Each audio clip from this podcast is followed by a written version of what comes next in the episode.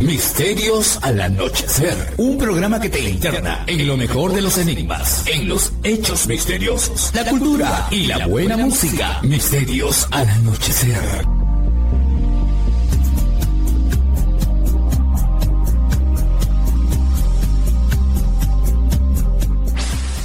Fernando Chapi Martínez está presentando Misterios al Anochecer. Síguenos también en YouTube, Facebook e Instagram como Misterio Infinito Perú.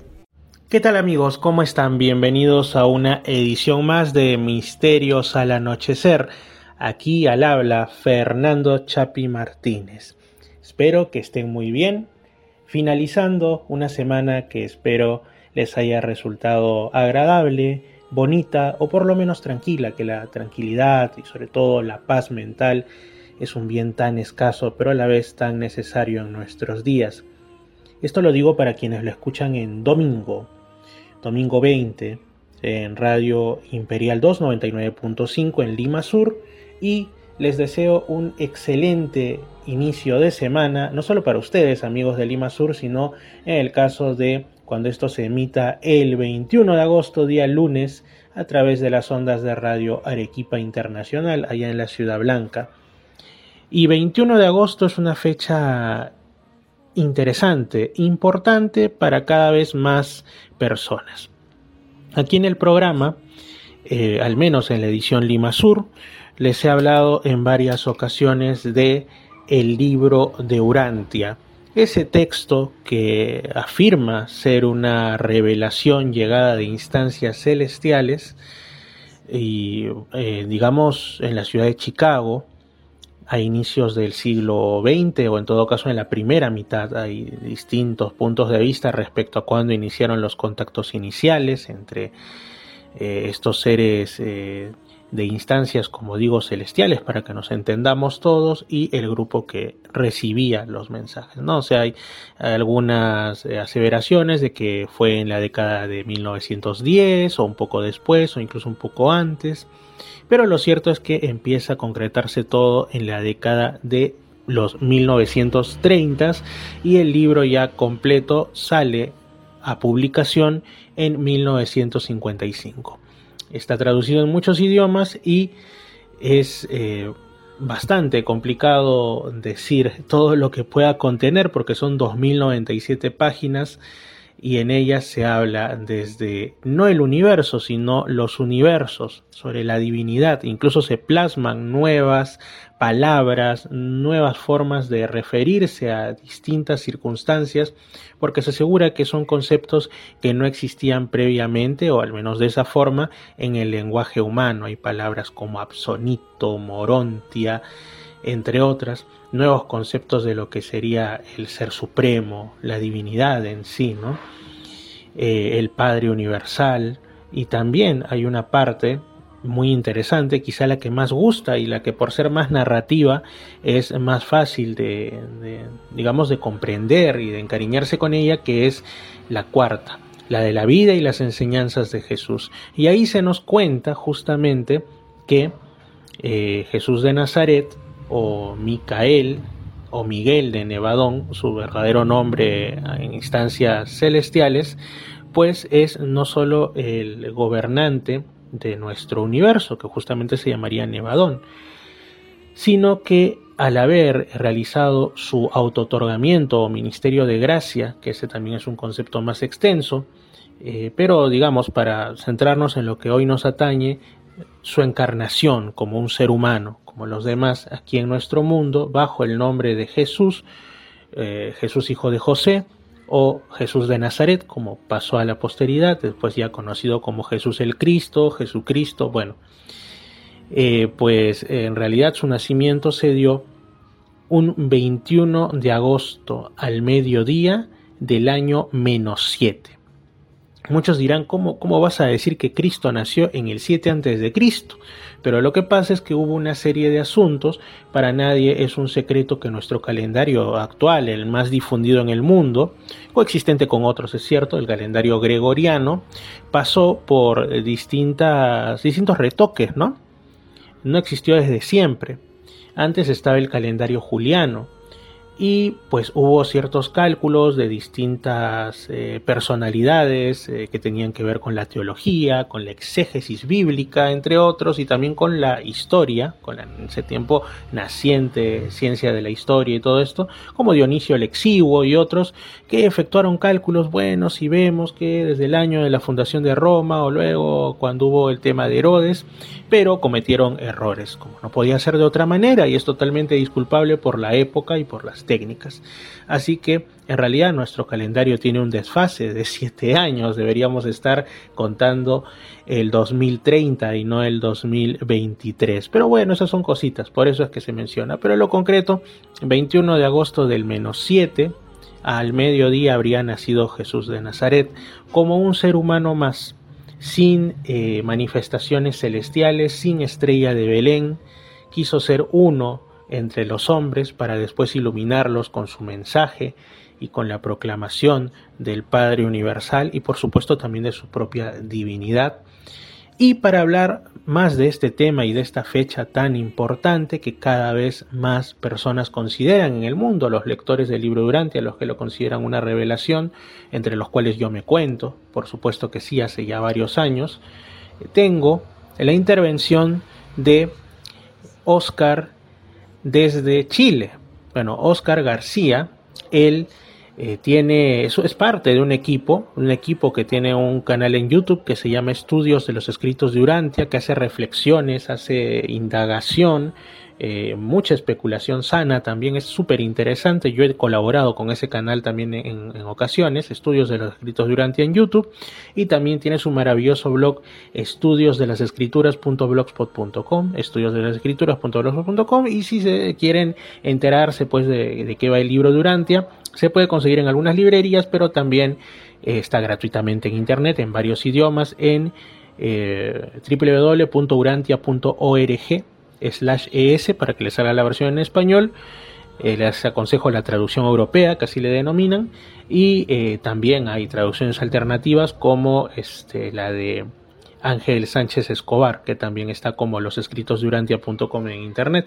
Así que sin más dilación, el amigo Oscar nos va a comentar qué es para él el libro o la revelación de Urantia. Vamos Oscar, bienvenido. Bueno, hay un libro muy interesante, muy conocido, al cual se le ha hecho mención varias veces en este, en este programa, que es el libro Durantia. El libro Durantia es una narración cosmológica, es un libro que habla de filosofía, espiritualidad y principalmente de nuestra relación con Dios y el cosmos. Es, como, es cosmológico. Podríamos definirlo de esa forma. Y una parte importante del libro, la parte 4, está dedicada completamente a Jesús de Nazaret, sobre todo a esos años perdidos, a esos años que no conocemos, los años misteriosos de Jesús. Si usted ha leído, auditor, eh, Los caballos de Troya, como dato interesante, a lo mejor lo sabe, a lo mejor no, mucha de esa información de los caballos de Juan José Benítez está basada en la parte 4 del libro Durantia, que narra sobre estos años de Jesús. Y lo interesante es cómo saber o cómo yo puedo percibir de que el libro Durantia me está transmitiendo algo cierto. En primer lugar, el libro Durantia no es un apócrifo, no es un libro de esos que están ajenos al canon de la Biblia, sino que es una revelación, o afirma ser una revelación, entregada en los años 30 y publicada en los años 50. Y las pruebas están más bien en la parte interna del libro, en la, en la coherencia que tiene el libro y en las pruebas que uno puede encontrar al leer y en otras confirmaciones que con el tiempo se han ido dando sobre los documentos de Urantia. Una de esas pruebas importantes tiene que ver con los evangelios y con ciertas lagunas que los evangelios en la parte narrativa nos van dejando, nos van mostrando. Son espacios o son lagunas narrativas que demuestran de que hay más información que no está en los cuatro evangelios tradicionales. Y el libro Durantia sorprendentemente y de forma coherente llena esos espacios y llena esas lagunas. Por favor, Oscar, danos algún ejemplo un poco más eh, gráfico, más explícito, sobre qué diferencia al libro Durantia, a la revelación Durantia, con, por ejemplo, otras fuentes en las que muchos hemos buceado en nuestra búsqueda de saber quién es Jesús de Nazaret o en general la espiritualidad, como pueden ser los evangelios apócrifos, eh, los ágrafa, ¿no? que es como se le conoce también a, aquellos dichos sueltos que, están en otras religiones como el Islam o en fin, que se atribuyen a Jesús pero que no aparecen ni en los evangelios canónicos ni en los apócrifos. Pero el libro de Durantia tiene algo. ¿Qué es lo que lo diferencia de lo anteriormente mencionado, amigo? Te puedo dar un ejemplo. En los evangelios se narra una relación algo extraña y a veces tirante de Jesús con su madre. Eh, es célebre el, caso de las bodas de Canaán, en donde Jesús tiene una conversación un poco extraña, un poco tensa con María. Los evangelios no dan más información sobre eso, por qué ocurre, y ahí es donde el libro Durantia entrega esos datos, entrega el cuadro completo y hace que encajen las piezas faltantes aparecen esas piezas faltantes que hacen que encaje todo el cuadro y que exista una lógica narrativa. Lo mismo sucede con los hermanos de Jesús, algo que los evangelios no aclaran bien, y ahí el libro Durantia lo hace a la perfección. Entonces el libro entrega esa información, tiene esa coherencia, tiene ese relato con sabor a verdad también que uno va entendiendo, y que se aleja de las exageraciones, de los despropósitos, incluso narrativos, que entregan los apócrifos. Por ejemplo, yo te puedo hablar de ciertos apócrifos que mencionan a un niño Jesús con poderes, lanzando una especie de maldiciones sobre otros niños, matándolos incluso, haciendo gala de un poder sobrehumano, exagerado para su edad y contrario o disonante, ajeno al mismo mensaje de Jesús. Entonces ahí tú notas que los evangelios apócrifos carecen de cierta lógica o de cierta armonía con el resto de los otros relatos que aparecen en los canónicos. El libro Durantia no llega a esos extremos, sino que todo lo contrario, encaja con los canónicos y guarda esa racionalidad, esa lógica, que nos da el mensaje general de Jesús. O sea, no, se aleja de un mensaje de Jesús que aparece tampoco en los evangelios, a diferencia de los apócrifos que aventuran o te muestran temas doctrinales totalmente opuestos a la esencia cristiana, a la, a la, esencia del amor, a la esencia del mensaje de Jesús. Pareciera que los apócrifos de pronto te están hablando de otra persona, no de Jesús de Nazaret, con todo su mensaje de amor por la humanidad. En cambio el libro Durante así guarda esa relación coherente y, llena las lagunas, llena los espacios. Entonces eso te hace ver de que hay una lógica, hay una narrativa ahí que complementa lo anterior, incluso la ilumina y la clarifica o la corrige y la perfecciona hasta cierto punto en cuanto a los relatos evangélicos. Así que en ese aspecto es muy interesante. Luego hay otros asuntos que se han ido descubriendo con el tiempo en cuanto a arqueología, en cuanto a pruebas, que dan a entender de que lo que declara el libro Durante sobre Jesús es cierto y se aproxima a la realidad, a la verdad. Hay algunos casos ahí sobre la cueva de los 40 días, la barca también de Jesús, que se descubrió hace algunos años atrás en, Galilea, y varios aspectos que le dan sentido y le dan un soporte adicional, yo le llamo adicional, secundario, a lo que expresa el libro. Así que si uno lo lee va a reafirmar su, su confianza y su creencia en la figura de Jesús. Sale finalmente exaltada la creencia en Jesús y le da una nueva dimensión a Jesús. Nuestra fe en Él, por decirlo así, sale fortalecida, no mediante la imposición de creencias religiosas o doctrinas, no mediante ese aspecto, sino mediante una cuestión espiritual trascendente. Y esa es, esa es la gracia y la esencia, lo interesante y lo gratificante que es analizar los documentos, sobre todo en la parte 4, que narra acerca de la vida de Jesús de Nazaret, que es algo que recomiendo leer. Misterios al anochecer.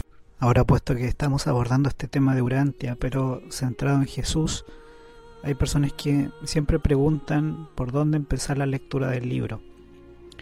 Bueno, grupos de estudio o distintas personas sugieren empezar desde el principio, desde el prólogo incluso. Yo igual lo recomiendo para tener una idea o un soporte conceptual de los conceptos que narra el libro. Pero si eres una persona de creencias cristianas o con herencia de ideas cristianas a través de tu familia, eh, yo pienso que no hay ningún problema. De hecho, recomiendo por ese lado comenzar desde la parte 4. Creo que no habrá ningún problema, en mi opinión, mi opinión personal, eh, que si partes por la parte 4, leyéndolo y no quieres tener una especie de shock, porque también podría ser un shock muy fuerte empezar el libro con el asunto de la cosmología y de otros conceptos un poco diferentes a lo mejor a los que tú conoces. Ahí podría ser mejor empezar por la parte 4 como una plataforma, como un puente o un enlace. Va a depender un poco de eso. Pero no habría ningún problema en que empiezas a leer el libro desde la parte 4 si eres una persona que sobre todo le atrae la vida de Jesús o tienes raíces cristianas. Así que puedo recomendarlo también eh, de esa forma si es que tú me lo preguntas por dónde empezar a leerlo. Y como comenté antes, el libro va a dejar eh, una impresión de Jesús enriquecedora, te va a enriquecer sobre lo que es Jesús, su mensaje, su figura y como un ideal inspirador también para nosotros y para todos los tiempos, para la humanidad.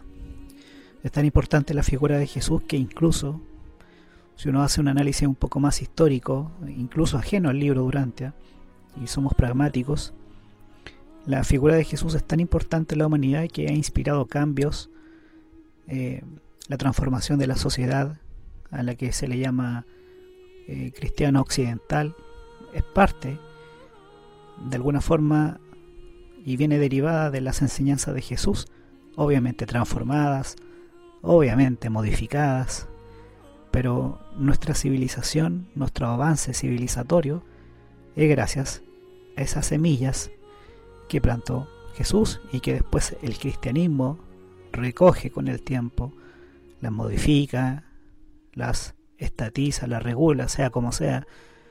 Pero esas semillas, esos ideales, a través de los dogmas, a través de las formas externas que tuvo la iglesia, a pesar de todo eso, esos ideales de Jesús, esos, eh, esas enseñanzas nucleares, esa parte esencial, trepa, trepa y viaja a través del tiempo y llega hasta nosotros y produce avances civilizatorios, avances en la civilización, en donde muchas cosas que hoy día tenemos y que damos por sentado son gracias a las enseñanzas de Jesús, transmitidas eh, vía cristianismo, como sea, pero llegan a través de nosotros en el tiempo y vienen originalmente del cristianismo y por ende también de Jesús más atrás. Porque es bueno aclarar, el cristianismo y Jesús no es lo mismo. El cristianismo recoge distorsiona las enseñanzas originales de Jesús, pero aún así, a pesar de distorsionarlas, llega algo, llega algo de ese núcleo de enseñanza del amor, de la familia, del trabajo, que son el pilar de la sociedad occidental y que nos ha permitido llegar hasta aquí, hasta, hasta ahora. Imagínate que hace un par de siglos atrás, o hace 500 años, las diferencias se, se arreglaban a balazos o en duelos. Las enseñanzas cristianas permearon que filósofos y pensadores hicieran cambios en muchos aspectos que regulan la conducta humana y que han sido a través de, leyes presentados o de derechos sociales en donde la esclavitud, el, el trabajo infantil, el papel de la mujer y muchos asuntos han ganado terreno debido a pensadores y filósofos cristianos, políticos cristianos incluso, y hasta ideas socialistas, si uno analiza, tienen raíces o están inspiradas en el cristianismo. E incluso ideas capitalistas también sobre el trabajo, sobre la familia, como sucede en algunos países nórdicos. Basta ver ahí las banderas que tienen los países nórdicos donde hay eh, una impregnación de ideales cristianos que eh, afectaron un poco el desarrollo de esas sociedades. Así que gran parte del terreno que hemos logrado, increíblemente y de forma maravillosa, se debe en el tiempo hacia atrás a las enseñanzas nucleares ¿eh? que dejó Jesús en la tierra para nuestro beneficio. Hay algo que cada vez se vuelve más políticamente incorrecto. De hecho, hasta puede ser perseguido porque lo pintan como odio e intolerancia sobre todo en la vieja Europa, ¿no? En Europa occidental, la poscristiana o excristiana Europa occidental, eh, donde se ha levantado desde hace mucho, pero ahora está en cierto auge, mucho auge diría yo, en países sobre todo como Francia, etcétera, ese punto de vista que equipara el ser laico o secular o igualitario con ser anticristiano. Y, y olvidan o más que olvidan, quieren enterrar totalmente lo que tiene que ver con el mensaje de Jesús porque lo equiparan a las estructuras eclesiásticas y también a los muchos errores que han cometido históricamente los cristianos y las iglesias en nombre de Jesús. Muchas veces se han limpiado diciendo, pero esto lo dice la Biblia y han ocasionado cosas graves, ¿no? Eh, también está muy presente todo esto en eh, sobre todo cuanto más al norte de Europa te vas, ¿no? en los países nórdicos que tuvieron una cristianización tardía, hasta cierto punto imperfecta, con muchos matices de paganismo que ahora resurgen. Y, pues es, un tema que, que, se está perdiendo el norte en esas tierras. Hay quienes hablan de que urge una nueva evangelización, quienes son cristianos, y otros pues dicen simplemente es un proceso histórico. ¿Qué opinas de esto, amigo Oscar? Es cierto, las sociedades, incluso las nórdicas, la sociedad occidental en general está perdiendo de vista los valores cristianos, se han ido deteriorando, pero llegamos hasta acá gracias a esas antiguas enseñanzas del Maestro que navegaron por los siglos. Eh, depende de nosotros rescatar todo eso ajeno y de forma distinta a lo que la iglesia transmite mediante sus estructuras de poder, mediante las organizaciones religiosas, mediante todo ese aparataje estructural que hay. Hay que sacar eso de lado y volver ahí a lo esencial, a las enseñanzas nucleares, fundamentales de Jesús, incluso anteriores al desarrollo del cristianismo. Ese es nuestro propósito, esa es nuestra meta y eso es lo que el libro Durantia plantea, regresar a eso. Y se anima a los jóvenes, a las comunidades, a las personas empezar a trabajar en esas enseñanzas fundamentales de Jesús, ajenas al cascarón, al caparazón de la, de la iglesia o de las estructuras humanas. A eso apunta la belleza del mensaje de Jesús y que el libro Durantia también intenta recordarnos, volver a esa fuente, volver a ese punto.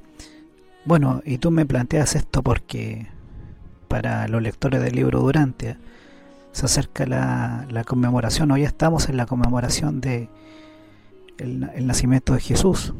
El libro Durante menciona que fue el 21 de agosto el nacimiento de Jesús al mediodía, diferente a las tradiciones posteriores que debido a, un, a una transacción del Imperio Romano se transformó eh, o se eh, llegó a la fecha del 25 de diciembre por un tema de reemplazar una deidad por la nueva deidad que era Jesús, sacando ahí las fechas del Sol Invictus y colocando la, eh, la fecha del nacimiento de Jesús para reemplazar eso un poco y, no tener un impacto ahí tan fuerte en el mundo pagano. Eso fue una transacción, un, un arreglo que hizo la iglesia. Y es cierto, este tema deberíamos estar tratándolo en diciembre, pero debido a este asunto de la conmemoración para los lectores, que entre paréntesis no son una religión, los lectores del libro Durante no son una religión, pero sí son comunidades de lectores que de forma espontánea deciden recordar estos días. Aunque eh, Jesús en el libro en ninguna parte en ninguna parte manda a recordar su nacimiento.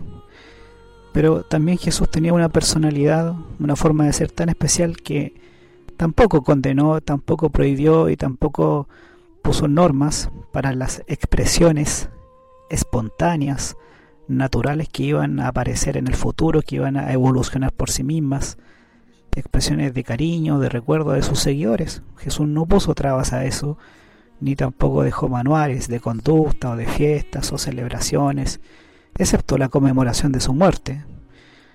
Pero todo lo, otro, lo que los seguidores quieran hacer o los grupos quieran hacer, es algo voluntario y son expresiones espontáneas que el maestro no mencionó, ni condenó, ni alentó tampoco, pero que los seguidores de Jesús o los que lo analizan, ahora con la óptica del libro Durante, lo pueden hacer perfectamente y se sienten ahí motivados a, reunirse, a compartir experiencias y lo hacen en estas fechas, lo cual también es, es una muestra de, compañerismo que pueden experimentar ellos. Así que bueno, eso es lo que te puedo comentar Fernando sobre este asunto, sobre el mensaje de Jesús, sobre su nacimiento, que fue un nacimiento como cualquier niño en la tierra. Si hubiéramos estado en esa época, no hubiéramos captado que era una persona especial y con el tiempo, si lo hubiéramos conocido, ahí sus enseñanzas, su, su mensaje, su ministerio, sin duda a lo mejor ahí nos habría llamado la atención.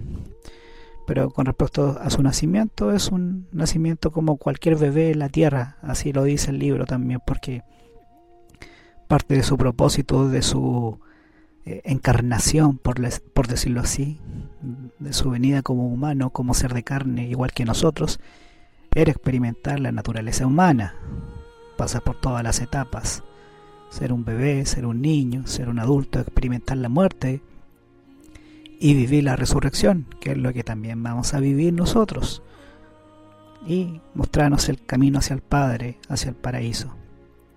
Eso en el fondo es también parte de su experiencia humana que Él nos trae, además de sus enseñanzas sobre el Padre Universal. Una pregunta más personal. Yo en el, digamos, eh, en la presentación de una de las anteriores preguntas, valga la redundancia, comenté un poco cómo es que yo llego al libro Durantia y fue como digo mediante la conversación con una gran buscadora de la verdad que indagó muchísimo que tenía muchos libros, eh, entró en organizaciones esotéricas, iglesias, este, conversó con mucha gente, eh, que fue mi tía Matilde, ¿no? como digo, que en paz descanse, y que también me, habló de muchos temas de, los que ya mencioné, y entre ellos uno de los últimos, curiosamente poco antes de fallecer, eh, de los que me habló fue del libro de Urantia, después como que me encontraba el libro, estaba en una universidad, me lo encontré en la biblioteca, ahí estuve en otra universidad donde culminé ya así este, la carrera que, que, ahora tengo de trabajador social en San Marcos y ahí me encontré nuevamente el libro de Durantia también en la biblioteca central, ¿no? y aparte también tuve el contacto por estas obras, esta saga del autor español JJ Benítez, eh, Los caballos de Troya, donde está basada en el libro de aunque él diga que solo es una de sus muchas fuentes, pero todos sabemos que está basada en, ¿no? Y, entonces es como que siempre estuvo presente ese mensaje hasta que al final, ya en tiempos de eh, plena pandemia y confinamiento, aceleré un poco el carro, como se dice, porque uno está pues sorprendido ante una circunstancia que, que lo desborda. Yo estaba en una ciudad donde vivía solo, además eh, había muchos problemas, muchos temas, entonces uno se refugia en la espiritualidad y es cuando yo digo he traído el libro Durantia y no lo he leído mucho.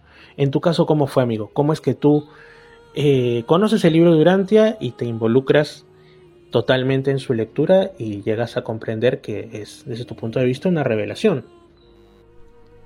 Bueno, llegué al libro Durantia a través de un, proceso largo y al igual que muchas personas tengo eh, raíces cristianas había leído bastante los evangelios y hace muchos años atrás un, libro bien interesante de, Eduardo Chure, Grandes Iniciados, marcó un poquito un interés más agudo, más especial en la figura de Jesús de Nazaret.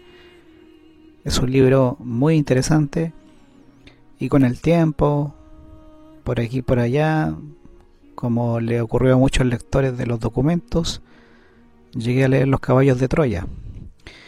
Pero los caballos principalmente me condujeron a otro libro de Juan José Benítez, que es el Testamento de San Juan, y ahí menciona el tema de la Fundación Urantia en, en el prólogo. Eso me llevó a investigar sobre el libro de Urantia y ahí finalmente di con él, aunque había tenido algunos atisbos por aquí y por allá, creo que en, ciertos libros de Esther Hicks se menciona también, o en algunos libros de Crayon, que es una especie de canalización.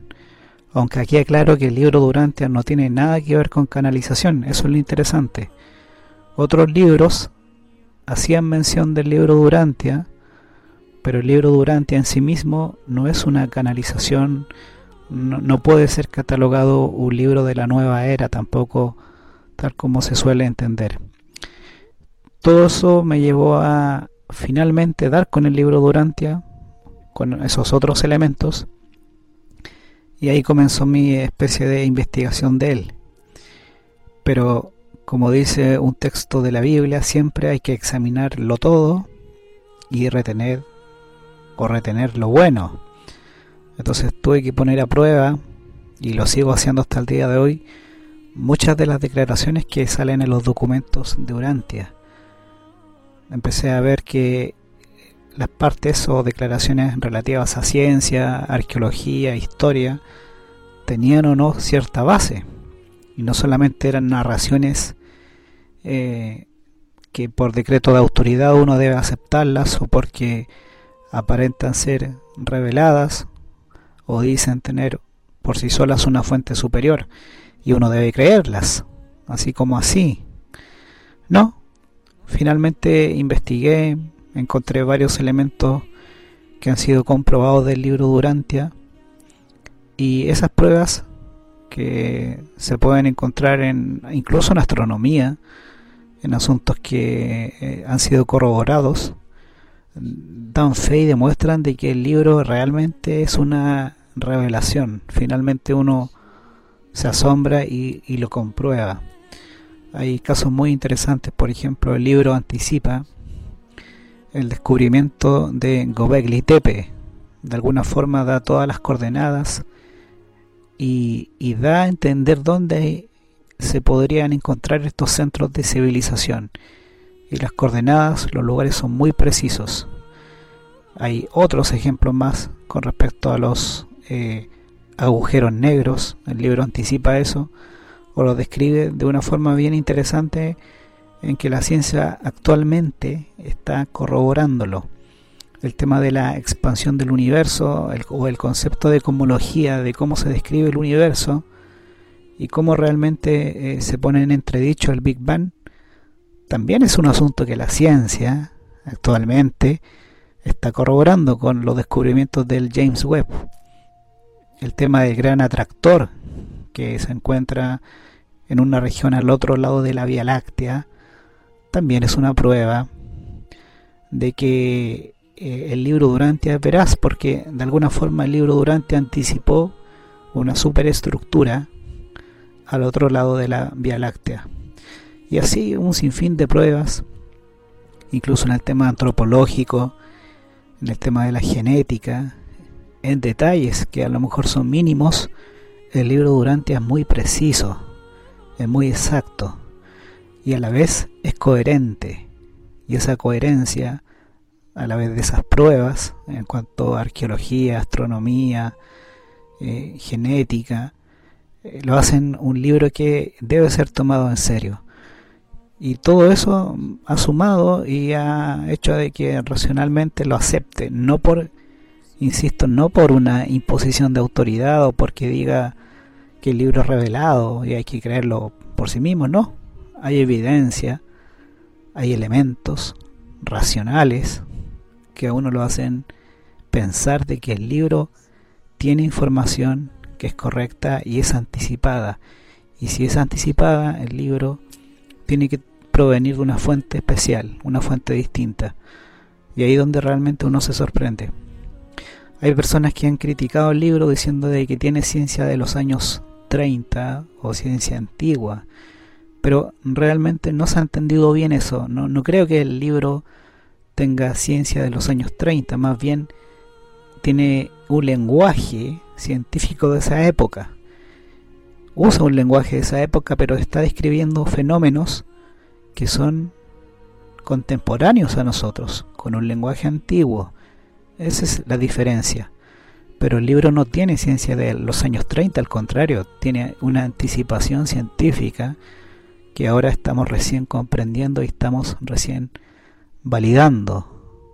El tema de la materia oscura, por ejemplo, también es sugerido los documentos de cierta forma con el asunto de la, de la moroncia, de ese término que utiliza bastante, y otros conceptos.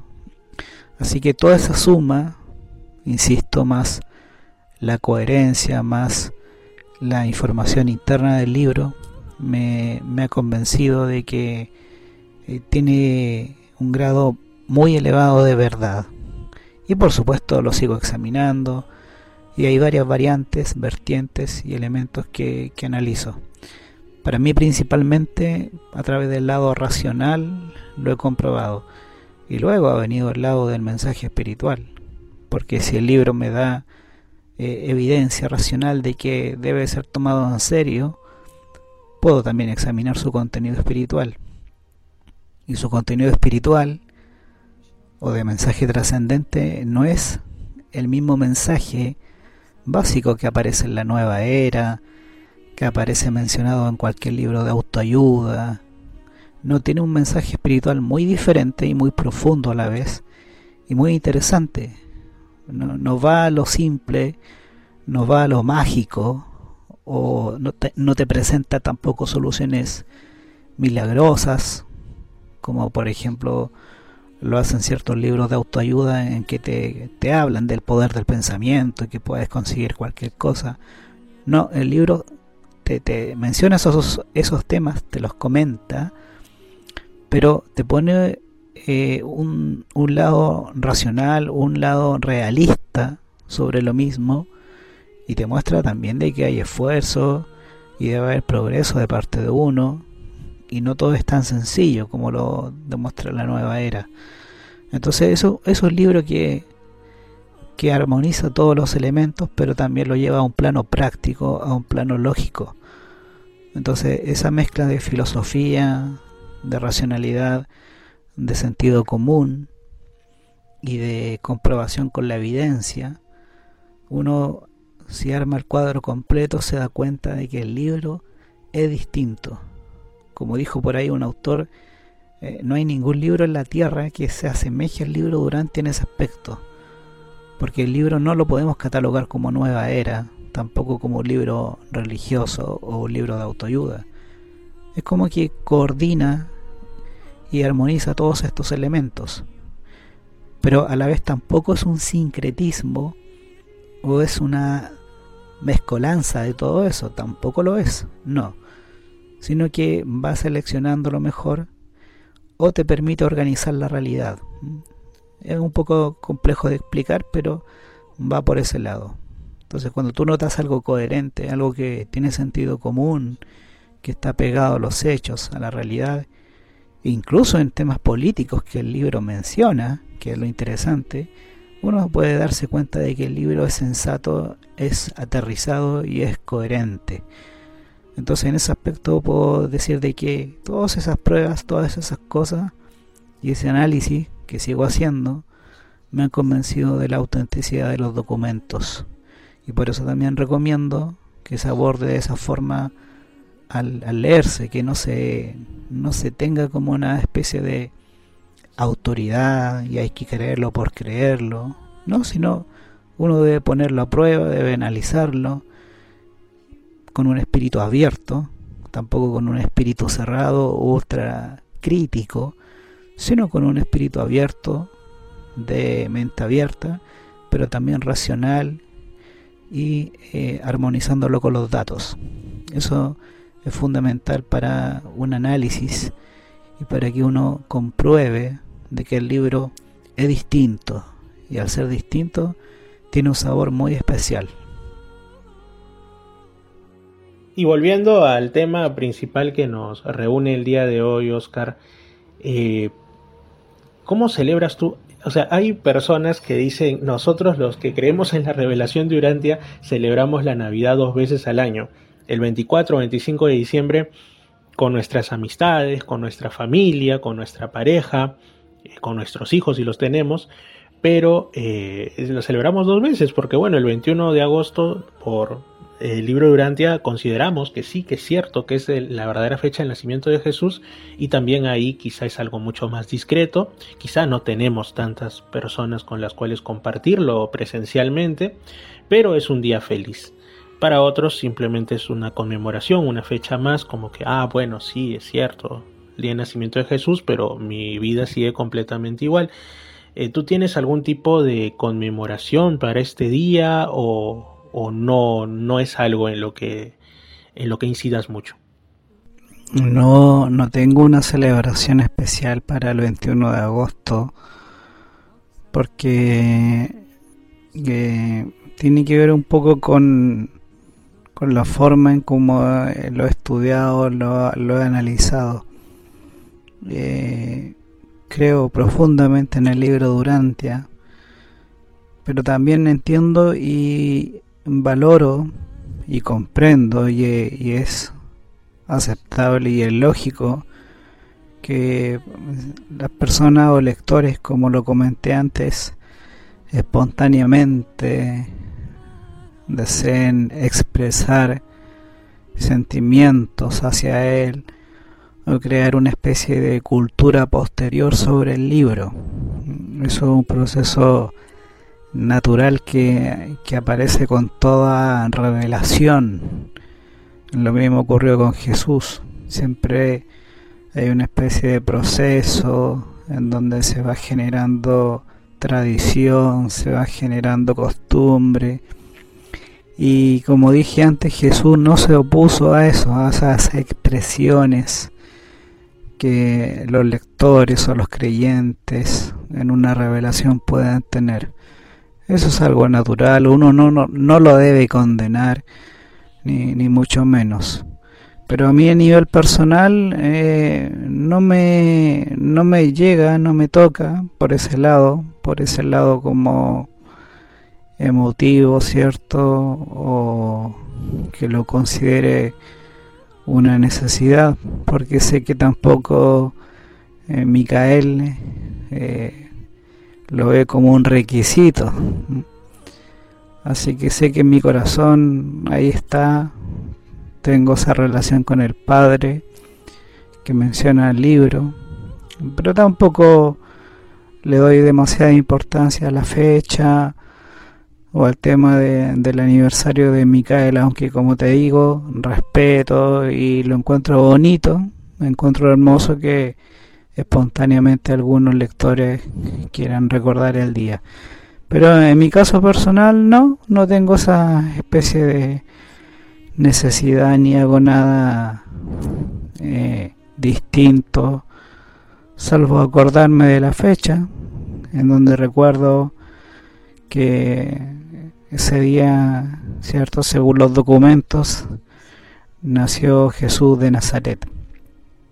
Y entre paréntesis, las pruebas, lo cual daría para otro tema, hay pruebas históricas que te dan a entender que las fechas relacionadas con el 21 de agosto y el año que menciona también el, libro Durante o los documentos Durante eh, son correctos, están muy apegados a documentos históricos que verifican que en esa época nació Jesús y también por otras pruebas en que uno analiza y sabe que efectivamente el 25 de diciembre no es la fecha de la Navidad. Pero tampoco el, libro Durante, y esto es algo que quiero aprovechar de comentar, tampoco está diciendo no celebren el 25 de diciembre los cristianos, etcétera. Como te, como te comentaba, son todas expresiones naturales, voluntarias, espontáneas. Acá la comunidad de lectores Durantia no es una religión, por lo menos hasta ahora, ¿cierto? Y no lo ven de esa forma, no lo ven como una secta, no lo ven como una imposición. Eh, no hay una eh, especie de costumbre establecida que sea oficial o un dogma que impongan a que los lectores o todos los lectores tengan que celebrarlo, no, es algo espontáneo, es algo bonito y creo que se queda por ese lado y mucho por costumbres sociales, por cosas lógicas, el 25 de diciembre también lo celebran porque las fechas finalmente trascienden y pasan a ser un asunto cultural. Cuántas cosas históricas se han transformado en fenómenos culturales y son parte de los procesos evolutivos, sociales, sociológicos de la, de la humanidad. Así que es un asunto que hay que tomarlo con altura de miras. Para algunos lectores es un día especial, es un día hermoso, para mí también, pero no le doy mayor trascendencia tampoco en ese aspecto y no, no hago nada especial el 21 de agosto. Así que de esa forma puedo también comentar eh, o responder tu, tu pregunta. Oscar, ha sido muy, muy genial tener esta, esta charla, tener este intercambio de puntos de vista, que de hecho cada cuanto los tenemos a través del correo, a través también, este, bueno, ambos nos seguimos en nuestros respectivos canales de YouTube, en mi caso Misterio Infinito Perú, en el tuyo formas parte del equipo de estudios de los escritos de Urantia. Eh, pero siempre es agradable pues tratar un poco más así en profundidad estos temas eh, en este caso, en, esta entrevista. Quizá te gustaría agregar algo más para la audiencia, compartirnos algún punto de vista sobre este tema. Finalmente te puedo comentar de que el libro tampoco da las respuestas a, todas las cosas, a todas las interrogantes. De hecho, deja un margen para la especulación creativa que es lo que tratamos de hacer nosotros un poquito con las personas con las cuales trabajo. Y eh, el libro deja ese margen, da mucha información, mucha información, te, guía, es como una especie de mapa de carretera en donde te va indicando por dónde debes transitar pero al igual que un mapa de carretera, el mapa no te muestra toda la realidad.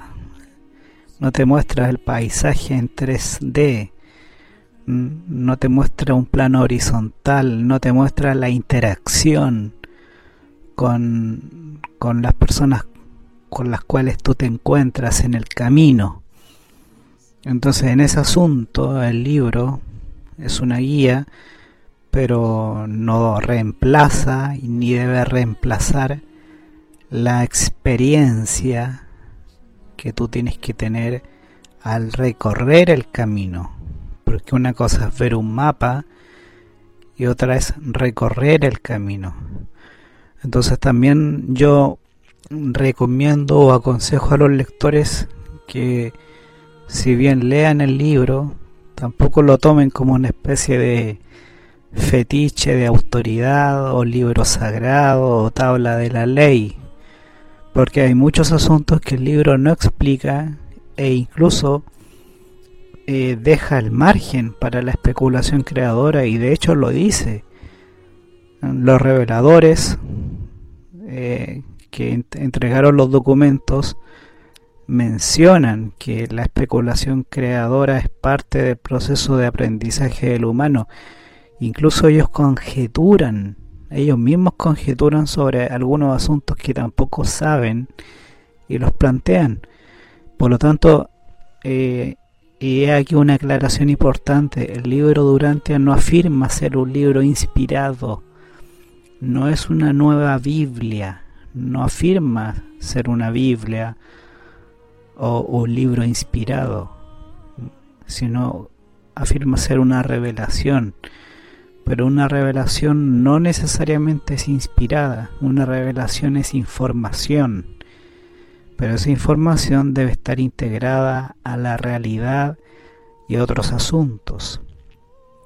Entonces el libro te da las pistas, te da las coordenadas y claro, explica mucho, entrega mucha información, pero a la vez uno puede hacer el ejercicio de encontrar respuesta o unir cabos, atar pistas por aquí y por allá y con el razonamiento propio, con nuestra investigación, especulación creadora, podemos generar hipótesis, podemos generar posibilidades e incluso podemos obtener ciertas explicaciones posibles, tentativas, para algunos fenómenos que si bien no están explicados en el libro, pero sí te da más o menos la orientación por dónde puede ir el tema.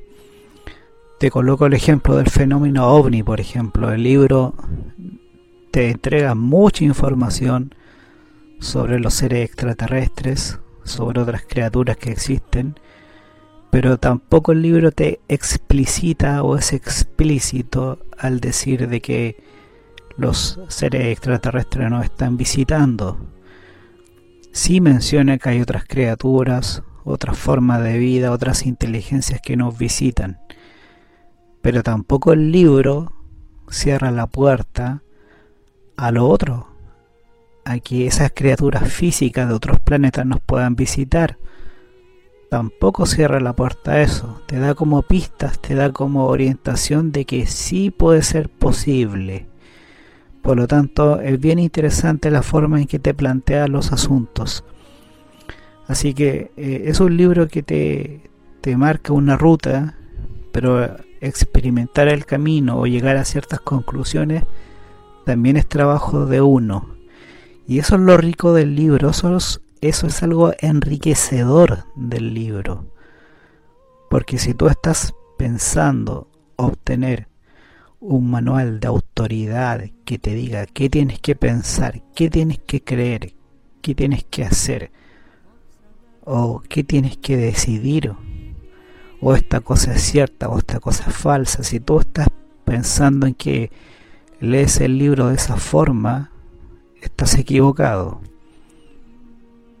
De ahí donde, donde yo recomiendo pensar un poquito y ver que el libro te orienta, pero el libro no pretende ser una guía, una tabla de la ley para todas las cosas. El libro incluso habla de Jesús, Jesús mismo en su enseñanza. Y esto es algo que aparece hasta salpicado en los evangelios.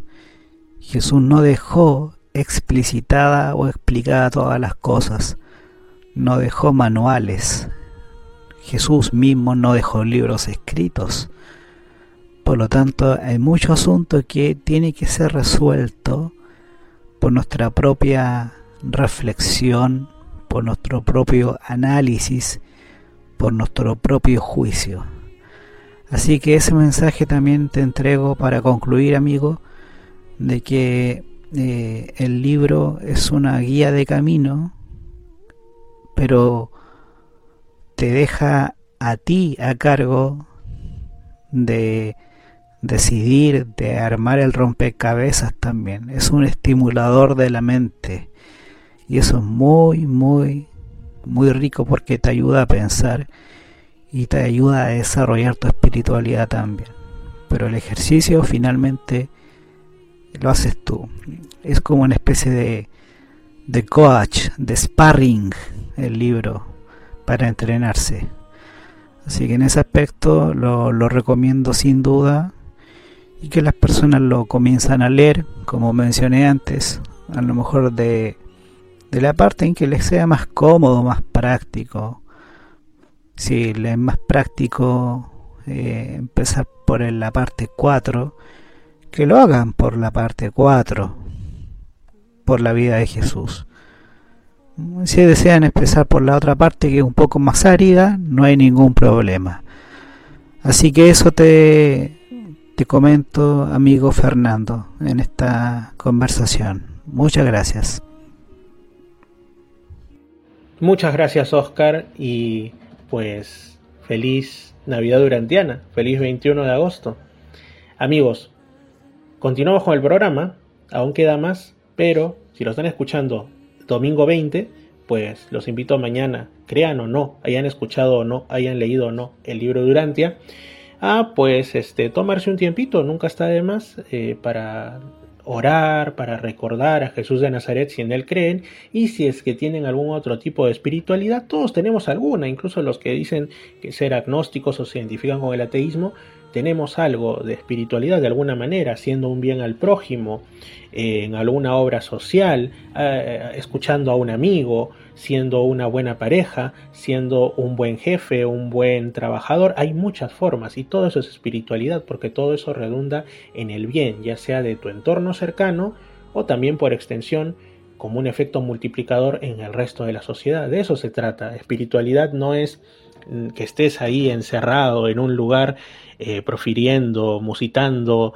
eh, cánticos o distintas oraciones o rezos todo eso está muy bien y hasta pues tiene algún efecto psicológico benéfico en nosotros. Pero aquello que es extra, aquello que implica salir, que implica de alguna manera darse, así sea brevemente al otro, esa es la espiritualidad que realmente hace cambios y la que al final cuenta para esta sociedad tan complicada y compleja en la que estamos viviendo, para estos tiempos tan extraños. Así que si desean los invito a leer el libro Durantia, lo pueden buscar en internet y pues un fuerte abrazo y misterios al anochecer. Fernando Chapi Martínez está presentando Misterios al Anochecer. Síguenos también en YouTube, Facebook e Instagram como Misterio Infinito Perú. Misterios al anochecer. Un programa que te interna en lo mejor de los enigmas, en los hechos misteriosos, la cultura y la buena música. Misterios al anochecer.